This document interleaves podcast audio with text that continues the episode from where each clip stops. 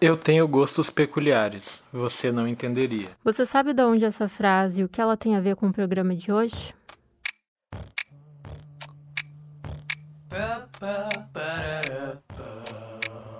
Podcast Ah, nude tabu vestido de informação. Pega um café, ajeita os fones, pois está começando mais um podcast Ah. Seja muito bem-vindo. A gente quer ter um papo íntimo com você sobre relacionamento e sexualidade. Se quiser ficar pertinho da gente, você pode nos seguir no Instagram, podcast.ah. Eu sou a Mariane Rambo. Oi, galera, eu sou o Luiz Faleiro e hoje vamos falar sobre um assunto que atrai a curiosidade de muita gente e, inclusive, tem sido retratado com frequência no cinema: fetiche e dominação. E para falar desse assunto, temos com a gente por telefone a influenciadora e educadora de assuntos relacionados ao fetiche BDSM, Mistress Mahara. Também falaremos com a dominadora e sexóloga Adome Senhora Storm. Eu acho que a gente podia começar falando um pouco sobre o que é fetiche e dominação. Tipo, como vocês caracterizariam esses termos? Acho que a gente pode começar com a Mahara. Fetiche na dominação, normalmente quem busca se submeter a uma figura dominante são pessoas que, por incrível que pareça, têm o perfil dominante também. Então, são pessoas que tomam decisões o tempo inteiro, elas se posicionam em situações onde elas precisam exercer ali o poder de decisão, onde elas precisam exercer algum tipo de poder, e elas buscam a dominação justamente para não precisar mais se preocupar né, em tomar decisões, é, em ter aquele peso da responsabilidade, digamos assim. Então, o fetiche pela dominação, para quem se submete, busca uma figura dominante, é nada mais do que a busca pela liberdade, né? Você ter prazer ali em receber estímulos. Agora, o fetiche pela dominação, ali falando da figura dominante, é a pessoa que tem prazer promovendo estímulos. Normalmente são pessoas que têm um perfil mais responsável, aquele perfil que gosta, que, que se sente bem quando precisa liderar alguma situação, é, coordenar algumas funções, enfim. Então, o fetiche pela dominação é falando aí pelos dois lados, é basicamente dessa forma que acontece. Uh, e o que seria o fetiche num, num modo mais geral, não somente na dominação? O fetiche, ele é uma busca através de um objeto, uma situação, uma busca por alguma coisa específica para ter algum tipo de sensação. Então, essa sensação ela pode ser transcendente, confortante, excitante. Eu gosto muito de fa fazer um desenho de uma história onde diz que, sei lá, uma mulher que não tem muita vaidade, toda vez que ela quer se sentir poderosa e sensual, ela vai lá, ela nem curte maquiagem no dia a dia dela, nada, mas quando ela quer buscar essa sensação de poder e, e aquela coisa de se sentir literalmente poderosa, ela vai lá e passa um batom vermelho. Por mais que depois ela venha se excitar, porque ela está se sentindo poderosa e etc., aquilo foi o quê? Uma, uma coisa secundária. Então, a busca dela foi através de um objeto para sentir aquela sensação de poder. O objeto, no caso, era o batom. Então, o fetiche funciona basicamente dessa forma: você busca por uma situação específica, por um objeto, por uma parte do corpo, e aquilo te remete a uma sensação. E aí, essas sensações, elas podem, elas têm várias variantes. Uh, Storm, você gostaria de complementar? Eu só eu vejo eu vejo um fetiche muito parecido com o que a Mahara falou, né? Que é uma busca de um prazer erótico é, fora de, de um poder genital, tá? É, eu, eu estudo fetiches bem na área sexual mesmo, na área da sexualidade. Eu não, eu não falo sobre fetiche de compra, nada disso. É, então, eu, eu vejo muito, eu entendo muito como ela está falando. Agora, eu discordo um pouco dela, das pessoas e das experiências que eu tive, que pessoas que se submetem são sempre pessoas muito dominantes nas suas vidas. É, isso não é uma regra, tá? Tem muitas não, pessoas é que, inclusive, buscam a, a submissão para conseguir lidar bem com esse perfil mais submisso que ela mesma já tem e que a sociedade meio que não, não deixa a gente ser, entendeu? É, a, principalmente as mulheres, e hoje em dia cada vez mais, a gente precisa ser empoderada, a gente precisa ser bonita, a gente precisa ser é, gostosa, a gente precisa ser mãe, a gente é amiga, profissional e blá blá blá. E às vezes a pessoa não tem esse perfil, né? E ela busca na, na submissão, é como se fosse uma validação. Então, assim, da, da mesma forma que tem pessoas que são dominantes na esfera erótica e na vida, na vida assim, no dia a dia delas baunilhas, elas não são pessoas dominantes. Tá? Então, assim, é, o que eu vejo e já venho vendo há um bom tempo é que assim, a, a persona que a gente tem no BDSM, ela não necessariamente caminha paralelo à persona que a gente tem na nossa vida. Né? Os papéis sociais são muito diferentes. É, não é regra, mas isso é como eu percebo ah, o fetiche de dominação e, e submissão em si, tá? Uh, você falou o termo baunilha. Acho que seria interessante a gente explicar para o nosso ouvinte o que significa ser a baunilha. A gente chama, a gente chama de baunilha todo mundo que não é do BDSM, tá?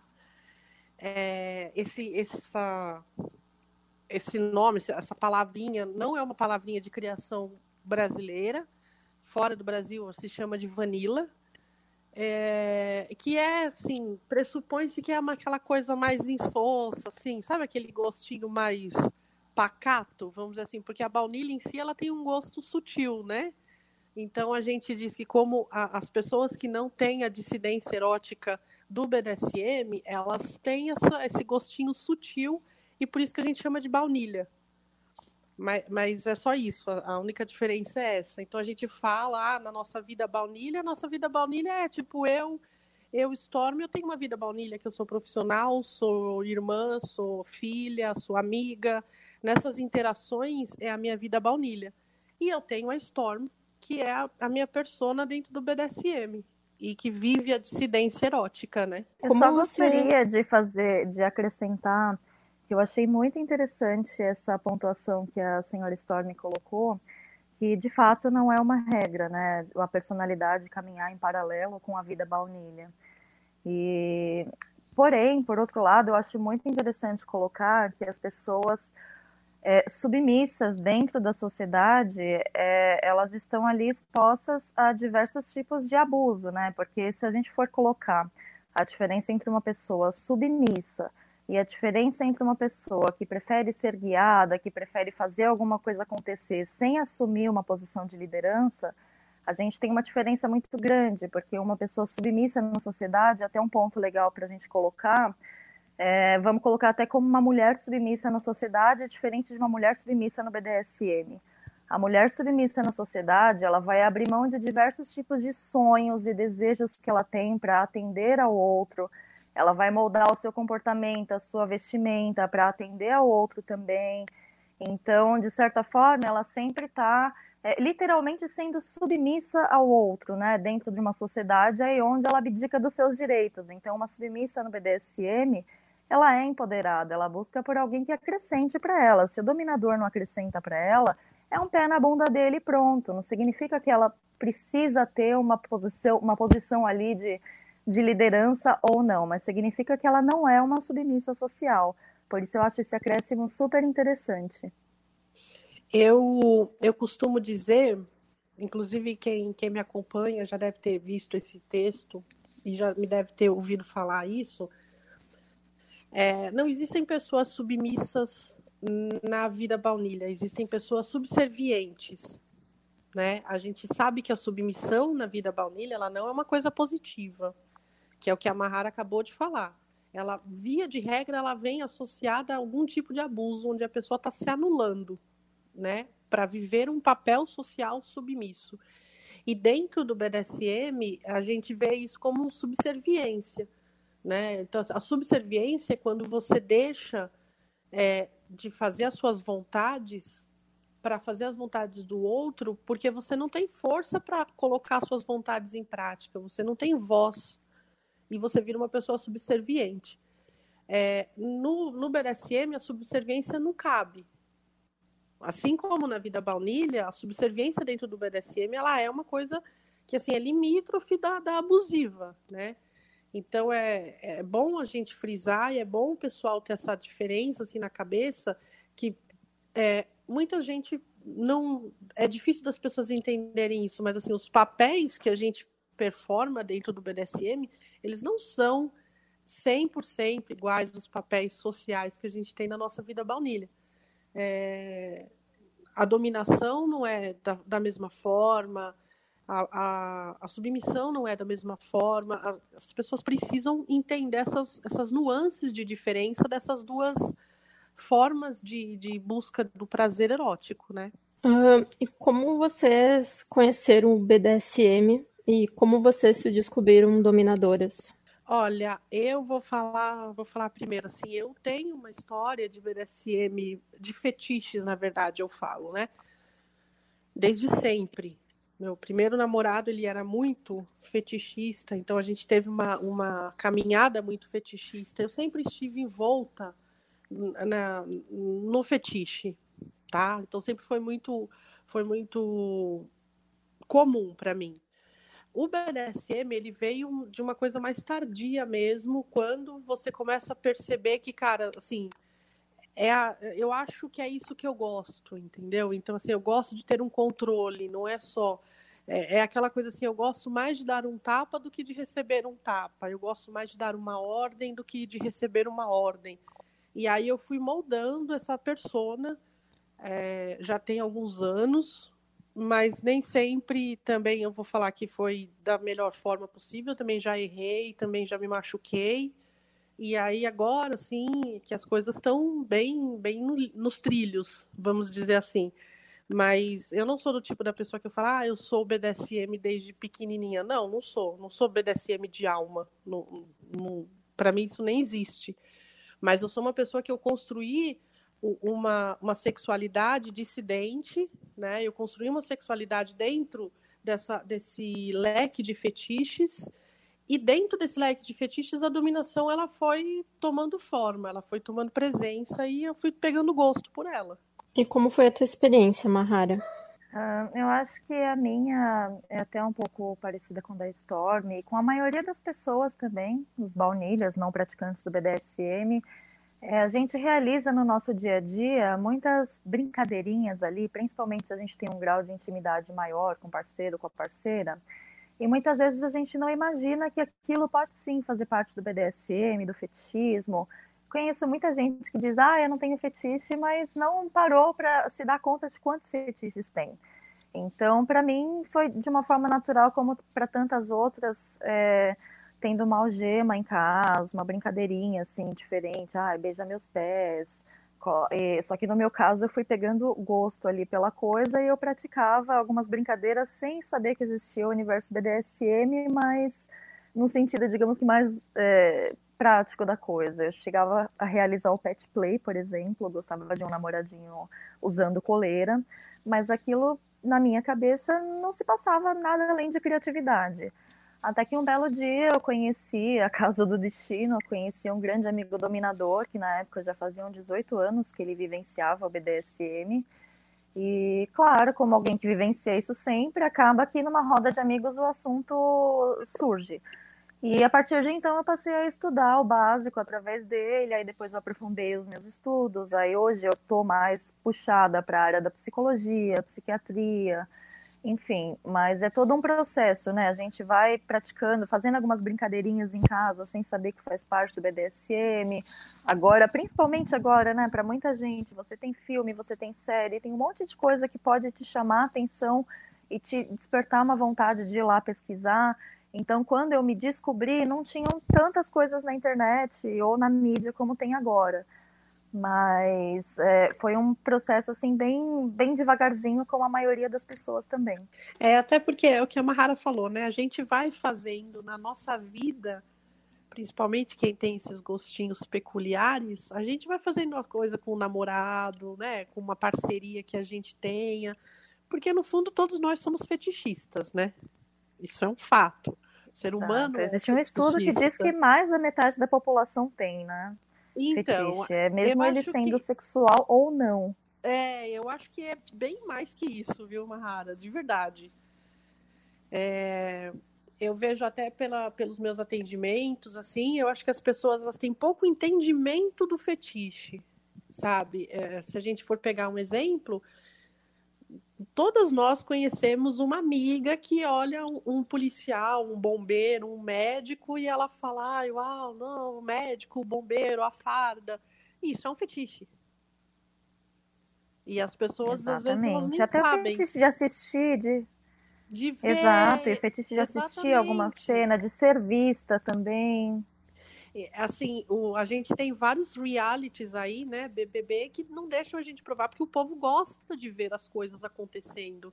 E esse é um fetiche do, do voyeurismo. Então, assim, o ser humano, ele é fetichista por natureza. O, o lado BDSM é que a gente vai construindo, porque ele tem o seu fetiche meio que próprio, né, que é a, essa coisa da dominação, da submissão, desse papel aí que a gente performa dentro do nosso jogo. Até o sadomasoquismo, né? Você vê em relação sexual baunilha, tá, arranhão, puxão de cabelo, é uma coisa que dentro daquele contexto sensual é um estímulo excitante. A única diferença para dentro do BDSM é que a gente estuda anatomia para saber aonde desferir um impacto. A gente utiliza diversos tipos de acessórios que cada um traz um estímulo, mas na ponta do lápis é a mesma coisa, é um estímulo de prazer através da dor. É, é a mesma coisa, é a mesma coisa. E até onde eu sei, até onde eu conheço, né? Assim, eu, eu conheço pouquíssimas pessoas que viram para mim e falam assim: ah, eu não gosto que puxe o meu cabelo ou eu não gosto que puxe, que dê um tapa na minha bunda quando estava fazendo sexo. É, aí você fala para a pessoa assim, olha aí, ó, já tem traços de, de, de, masoquismo. Ah, não, eu não sou masoquista. Porque tem essa falta de entendimento também, né? As pessoas, elas acham que nós que somos Sim, sádicos, total. que a gente é, tipo, verdadeiros algozes, né? E as pessoas que são masoquistas são pessoas que gostam de sofrer até morrer. E não é isso, gente é, é, tão, é tão mais simples do que isso, né? E, e nesse tabu Total. que existe em, em relação aos fetiches, em quem, por exemplo, considera que o sadomasoquista é uma pessoa que gosta de sofrer até morrer, como você disse, Storm. Uh, tem muita gente que acaba mantendo os fetiches dentro do armário, né? Por meio desse. por receio desse tabu de uma sociedade normativa. É, o que você diria para quem reprime os desejos e vontades sexuais ou não por conta desse tabu? Olha, é, essa é uma pergunta muito recorrente até no meu trabalho, né? É, a primeira coisa que a pessoa tem que tirar da, da cabeça é a culpa. Quando você tá. A, a, nossa caixinha erótica, ela é uma caixinha de Pandora, assim, você abre, muita coisa pode sair dali de dentro. Você não pode se julgar, porque as pessoas se julgam, elas se julgam por medo do julgamento do alheio, né? Então é, é muito louco esse processo. As pessoas deixam de assumir os seus fetiches porque elas têm medo do que as pessoas vão pensar. Então, assim, precisa. E aí a gente, como a Mahara falou, né, que ela, se, ela, ela vai para essa linha da psicologia, eu também, porque a psicologia faz a gente entender o BDSM, explicar o BDSM de uma forma muito mais fácil. É... Quando você espera a, o, a, validação de outra pessoa, é alguma coisinha ali no seu processo de autoestima que não está correto, entendeu? Então, assim, tanto que eu trabalho é, a grande parte dos meus pacientes são pessoas do BDSM que eu preciso regular isso, entendeu? Essa parte da autoestima da pessoa, da deixar da validação, é, da necessidade de validação, né? É, a, quando eu falo para as pessoas, assim, eu, a primeira coisa que eu falo é permita-se, permita-se, sabe? Faça tudo que você tem vontade, é, coloque limites, porque todos os seres humanos têm limites. É impossível um ser humano que não tenha limites. Então, assim, coloque o seu limite e se permita ali dentro daquele limite. Conheça uma pessoa bacana, também não vai fazer qualquer pessoa que aparecer na, pela frente, né? E, e, desenvolva isso, vá crescendo isso. Você tem um fetiche e tal, procure saber, procure conhecer pessoas que fazem. É, procure entender, para se entender e para se aceitar. Porque a, a gente não se aceita, e quando a gente não se aceita, a gente, se, a gente fica dentro do armário, por medo de, do julgamento do alheio. Isso não é só com fetiche, isso é com sexualidade, né? A pessoa tantas pessoas têm problema para se para sair do armário, para se reconhecer como LGBTQIAP+, justamente por causa do desse coisa que a sociedade tem que é tão agressiva no julgamento, né? É que a sociedade é agressiva. Todo mundo faz, mas todo mundo julga. Então, assim, a primeira coisa que eu falo para a pessoa quando ela vem falar comigo sobre isso é permita-se e não se julgue. Não traga para dentro da sua vida, da sua cabeça, o julgamento que você tem lá fora, senão você não consegue. Aí você, você pira mesmo e, e não vai para frente. Uh, no hum. começo do programa a gente falou uma frase icônica do filme 50 Tons de Cinza, que é eu tenho gostos peculiares, uh, você não entenderia.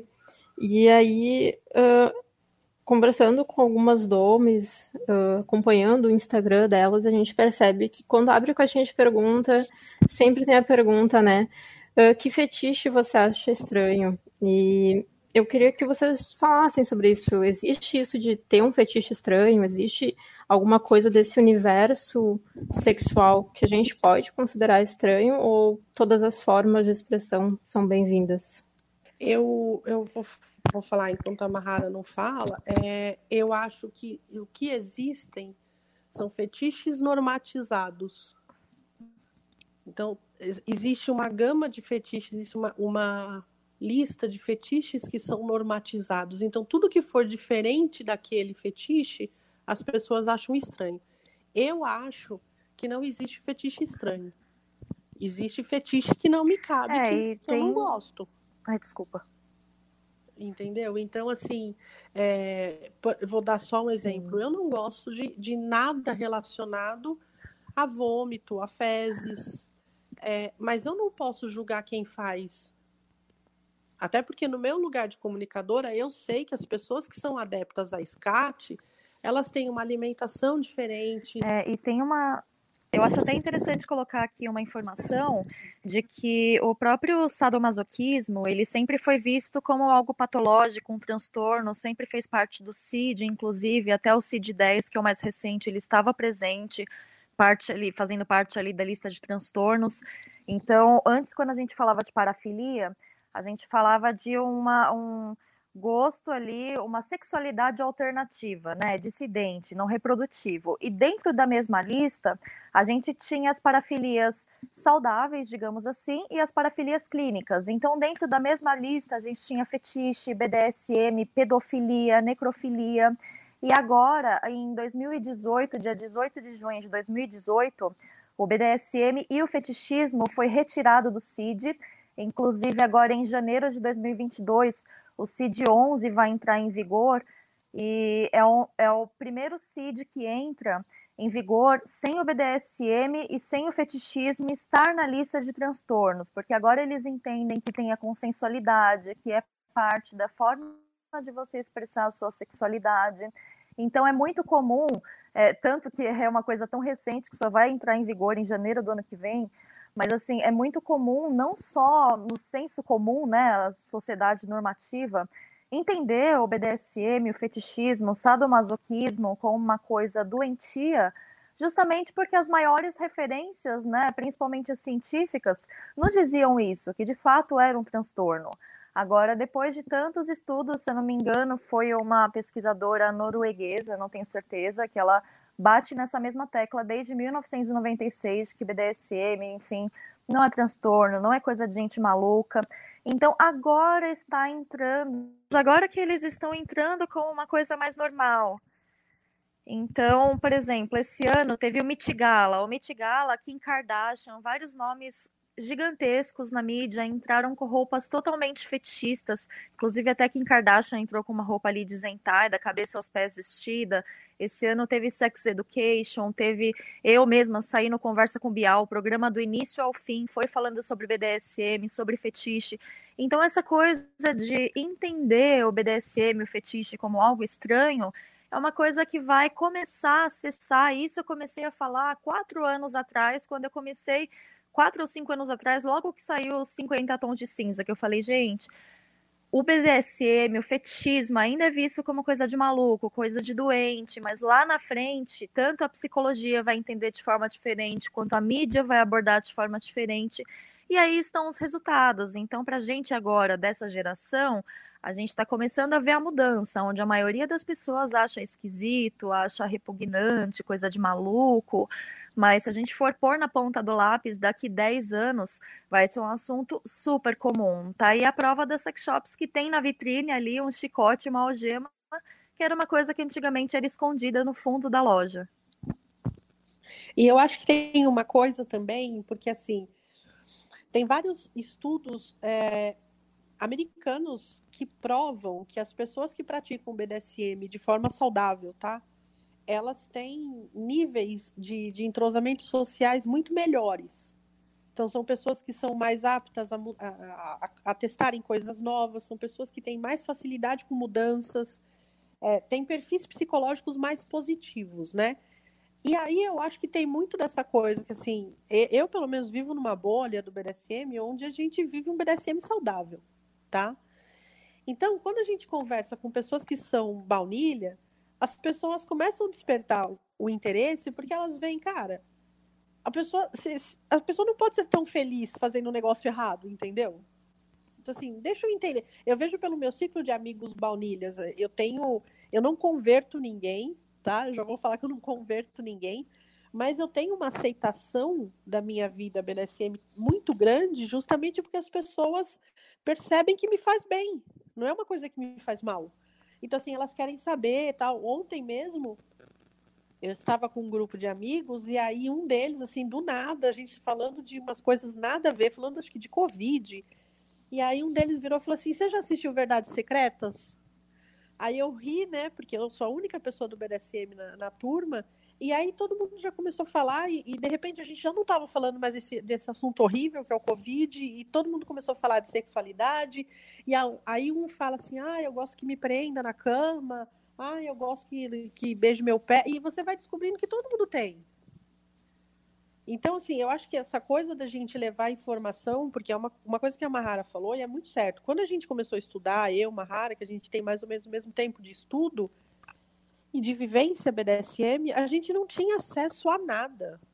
Era um parto para a gente conseguir um material de qualidade, sabe?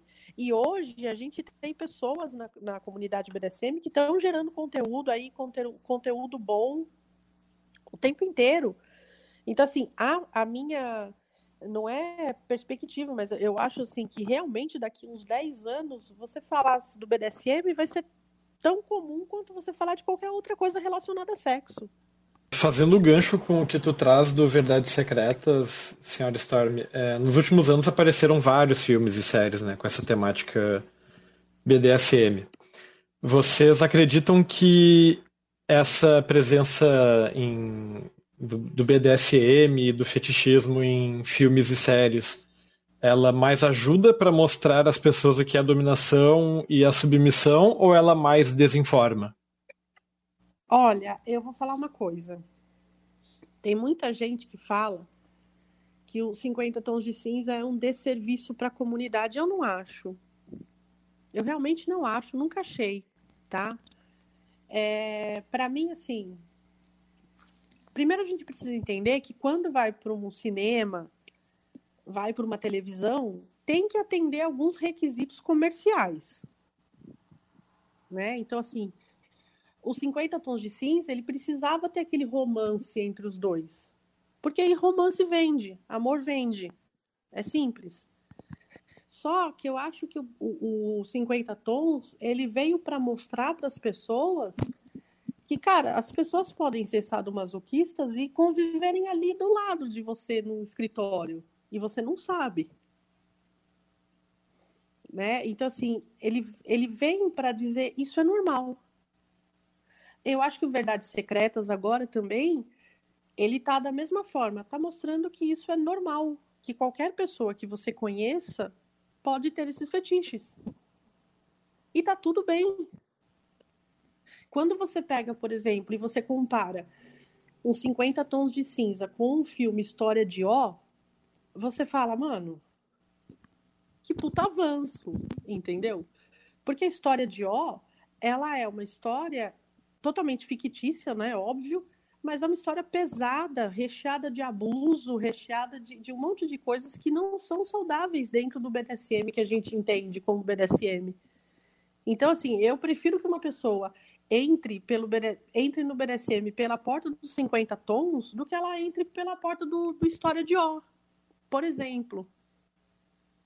Inclusive, eu sempre falo para as pessoas para cara, você está começando o BDSM, deixa para ler Mazoc lá para frente entendeu? Porque é, é, é, assim, é muito longe uma, da realidade aqui das nossas relações de BDSM, sejam elas avulsas, sejam elas play partners, sejam elas uma DS, to, toda a, a, literatura de Mazoc, ela é muito fora da nossa realidade.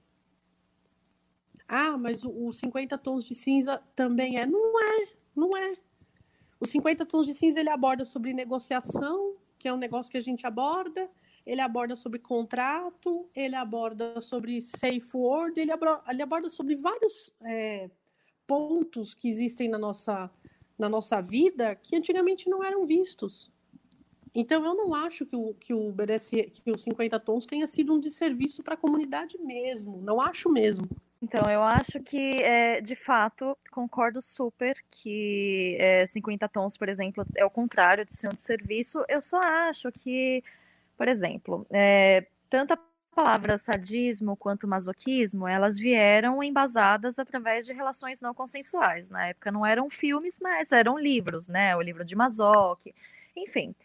E, ou seja, isso significa que a sociedade ela tenta pegar ali um norte, um ponto de referência para ela explorar os seus interesses a partir daí. Assim como acontece com a pornografia, infelizmente, muita gente passa a entender sua sexualidade a partir de cenas violentas na, dentro da indústria pornográfica, dentro de cenas abusivas, cenas que objetificam outras pessoas. Então, isso nada mais é do que pessoas que buscam o norte através de alguma coisa que elas assistem. Então, eu acho assim, é muito positivo todos esses filmes, essas séries, Sex Education, por exemplo, agora Verdades Secretas, que eles trazem o interesse para as pessoas, e aí as pessoas, se elas se sentem mexidas, elas vão na internet, vão buscar, e agora nós temos mais referências, mas ela não pode servir como um ponto de verdade absoluta, porque muitos homens, por exemplo, eles têm vontade de dominar, e aí conhece uma namoradinha louca para ser algemada e tá, tá, tá, o cara já se acha o próprio Christian Grey, ou então aquele cara do 365 Dias, que fala de BDSM, mas é completamente abusivo, é um garoto mimado, porque é o que ele quer e pronto, e dominação, na verdade, fala de responsabilidade, inclusive dominar a si mesmo, dominar os seus impulsos é muito mais difícil do que dominar o outro. Então, eu acho que, é, como aprendizado, esse tipo de produção, ele não pode acontecer no sentido de que as pessoas vão olhar e falar: nossa, é assim então que funciona. Nossa, o cara vai decidir a minha roupa. Nossa, o cara vai fazer isso. Isso não pode acontecer. Mas do outro ponto de vista, do copo meio cheio, é interessante nesse sentido de que as pessoas, 10 anos atrás, era muito bizarro você falar que tinha um chicote em casa, tinha uma algeminha em casa. Isso era segredo. Agora, se você disser que tem um chicote uma algema em casa para sua amiga baunilha, ela vai falar: Nossa, que máximo! Deixa eu ver esses acessórios. Então, isso é um bom, é bom para é, aumentar o alcance do assunto, mas não é bom para educar. Tá longe de ser educativo. Concordo, concordo. Eu não acho. Eu acho, inclusive, que assim é, é nossa função, né? Eu estou falando nossa, pensando que em mim e você que somos comunicadoras, né? É nossa função falar assim, tá bom, você chegou até aqui por essa porta, então senta aqui que agora eu vou te explicar como é que funciona. Porque não é bem assim. Mas é, é esse movimento verdade, que a é gente é tem, sabe? E... De dizer que ah, 50 tons é péssimo, ah, 50 tons só fez mal para a comunidade. Não, não fez, não, gente. Não fez. Não fez. Ele vem trazer, ele vem tirar esse, esse. Não, não fez mal nenhum. Imagina, depois de romantizar a história. É, esse, eu acho que sabe esse ponto, essa coisa, essa coisa que você falou assim dos dos livros mais antigos, que o sadomasoquismo ele era sempre pautado em violência e abuso, né? Ponto. Era, era coisas não consentidas, a gente, a gente sabe disso. O, o 50 Tons, ele veio para trazer uma aliviada, falar, cara, não é assim. Entendeu? Você consegue viver essa, esse negócio aí sem ser de forma abusiva. Ah, mas o Christian Grey tinha problemas. Cara, mas aí é um outro problema, já é um outro momento, já é quando você já está aqui dentro que você já começa a estudar, começa a se preparar, começa a conhecer o BDSM. Agora, dizer que, que o 50 Tons fez mal para a comunidade, eu discordo. É só um acréscimo mesmo. O 50 tons ele foi positivo, concordo. Agora o 365 já não foi, por exemplo, porque ele falou de BDSM, mas ele trouxe um estupro, né? A menina disse que não, ele foi lá e transou, aliás, transou não, mexeu nas partes íntimas dela da mesma forma, porque ele achava que era dominante, ele sequestrou ela. Então, 50 tons, concordo. Eu acho, inclusive, eu sou uma das pessoas que falam bem desse filme nesse sentido.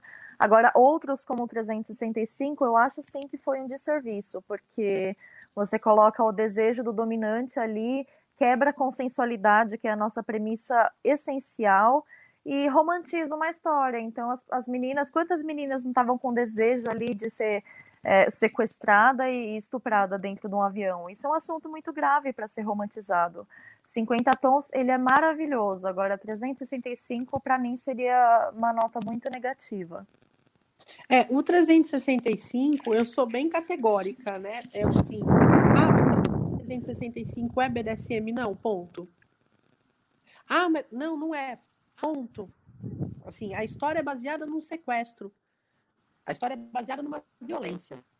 Isso não é BDSM, ponto. Como tudo que é bom chega ao fim, o nosso programa de hoje terminou.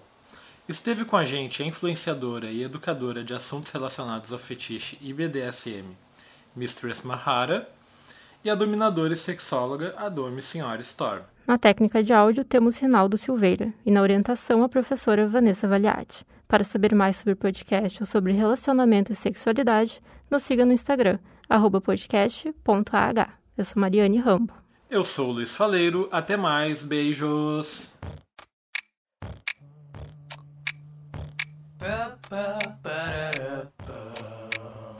Podcast A. No de tabu, vestido de informação.